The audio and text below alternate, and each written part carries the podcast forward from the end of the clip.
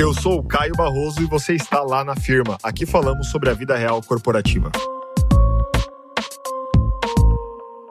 Fala, firmeiros e firmeiras! O ano tá acabando, graças a Deus, 2021 tá indo embora e a gente começa a ter aquela esperança de virar a página, de ir para 2022, de chamar 2021 de ano passado. Enfim, eu tô nessa vibe, acredito que muita gente tá nessa vibe também.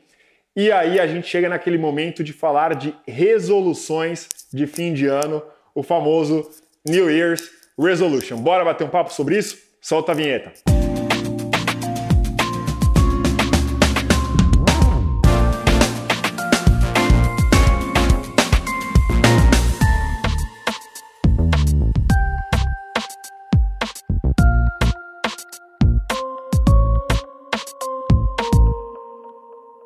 New Year's Resolution, resoluções de fim de ano. Não sei se você tem essa prática, se você tiver, manda uma mensagem pra gente contando como você faz. Se você não tem, espero que esse vídeo também, esse podcast te ajude a pensar sobre planejamento, sobre o próximo ano, sobre o que você quer conquistar. Resoluções de fim de ano. É, na verdade, esse é um momento, né? Eu vou chamar de um momento especial, vou contar um pouco de como eu faço para que vocês pensem, para que vocês também tragam aí as sugestões de vocês, mas geralmente no final de dezembro, ali entre 29 e 31 de dezembro, eu sento com muita calma, geralmente vou para a praia, papel com uma caneta, um caderninho, e começo a escrever tudo que eu quero conquistar no ano seguinte.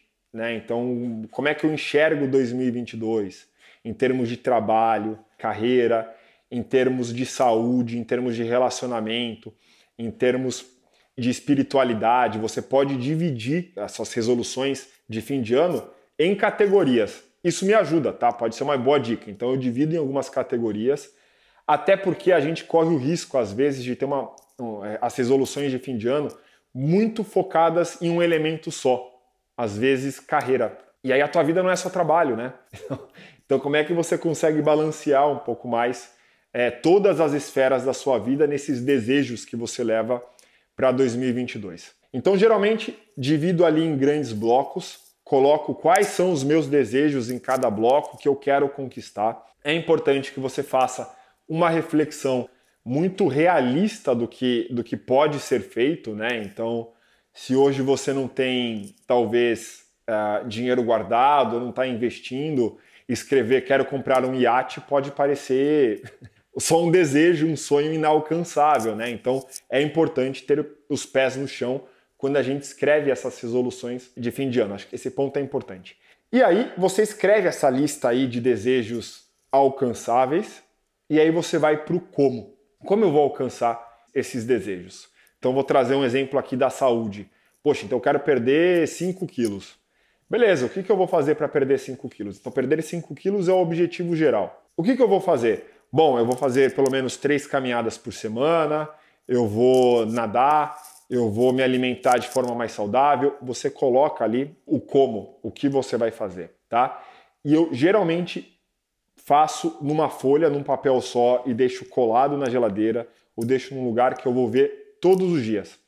Se você não quiser ter isso físico, você pode ter no Notes, mas deixa ali em notas do seu celular, se, se o seu celular tem essa função, com uma marcação fixado, né? Eu deixo fixado porque sempre que eu entro no Notes, uh, eu vou ver ali quais são as minhas resoluções. Assim eu não perco também, eu não fico tão distante do que eu me comprometi comigo mesmo, né? Quando eu faço ali as resoluções. E aí, pessoal, o que pode te ajudar muito nessas resoluções é o modelo de OKRs, né? Os famosos OKRs, que significa Objectives and Key Results, ou seja, objetivos e resultados-chave. É muito simples de escrever. Você coloca um objetivo principal e três resultados-chave, ou seja, os resultados que você quer alcançar. Geralmente, né, recomendo que sejam resultados quantitativos. Então, no exemplo da saúde que eu trouxe, eu vou trazer outro exemplo. Eu vou trazer o exemplo da rede social. Então, trabalho muito com redes sociais. Então, um dos meus objetivos é crescer nas redes sociais, aumentar a nossa comunidade. Então, esse é o objetivo. Resultado-chave ah, eu quero crescer em 50% comparado a dezembro desse ano. eu quero inaugurar o Lá na Firma em mais uma rede social, em mais uma plataforma. Então, uma plataforma a mais já é quantitativo, já é um dado, entre outros critérios, entre outros resultados que você quer alcançar. Importante, a gente não escreve as resoluções de fim de ano em dezembro e não olha mais para isso. Eu falei de deixar ou impresso, né, ou você ter nas notas, mas é importante que você coloque também lembretes na agenda. Então, pelo menos a cada dois meses, a cada três meses, vai pipocar ali um lembrete na sua agenda falando revisão das resoluções do ano novo. E aí você olha para aquilo e você fala, cara, eu estou indo muito bem, porque eu estou de fato seguindo aquilo que eu me comprometi, ou hum, deu uma escorregada, eu estou muito focado no trabalho, pouco focado em relacionamento, ou eu estou muito focado em saúde, eu estou deixando o trabalho para trás. O importante é que a gente tente trabalhar um pouco mais de equilíbrio. É claro que dependendo do seu momento de vida, da fase que você está, muitas vezes a barra do trabalho vai estar tá um pouco mais alta, em outros momentos a barra da saúde ou do relacionamento vai estar tá mais alta, da espiritualidade, né, da meditação, enfim, depende da tua pegada do teu momento. Então não tem uma regra aqui. É muito mais você também ter a capacidade de olhar para dentro e falar, bom, aonde eu vou alocar mais energia no ano que vem? Essa é uma boa pergunta para você definir os blocos. Aonde eu aloco mais energia no ano que vem? E a partir daí, você vai fazendo todo o exercício que eu falei aqui. Os desejos, escreva aí os OKRs e faça o acompanhamento periódico para ver se você está conseguindo caminhar bem. Beleza? E tenha coragem também de, na metade, no meio, se algo não fizer sentido mais, desapega. Mudança, evolução, não é só agregar, é você saber deixar aí. Então, ter coragem também, muitas vezes, de olhar para aquelas resoluções no meio do ano e falar assim, cara, isso aqui não está fazendo mais sentido. Beleza, bora para frente. O que troco, né? Substituo ou talvez eu não substitua por nada, porque eu quero colocar mais energia em outro tema, mas ter essa, essa coragem de você seguir um plano que faça sentido, não apenas seguir o que está no papel, porque o papel não nos comanda, né, galera? A gente tem que ter essa capacidade de pensamento crítico e de reflexão ao longo do tempo em contextos novos, em contextos diferentes. Beleza? Espero que vocês façam. Se vocês fizerem, quiserem compartilhar parte ou compartilhar um pouco dessas resoluções com a gente, ou quiser contar como é que foi esse processo, show de bola, com certeza vai inspirar muita gente também. Estamos nas redes sociais, então no Instagram com arroba lá, underline na firma, no LinkedIn com lá na firma e claro, aqui no podcast também. Então você sabe onde encontrar o lá na firma, espero escutar de vocês muito em breve e continuem acompanhando o podcast na plataforma que você preferir. Tá joia? Best regards, até mais. Tchau, tchau.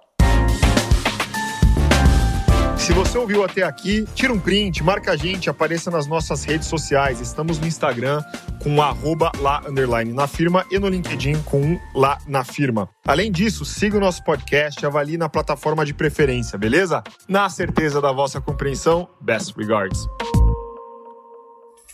Uma produção, voz e conteúdo.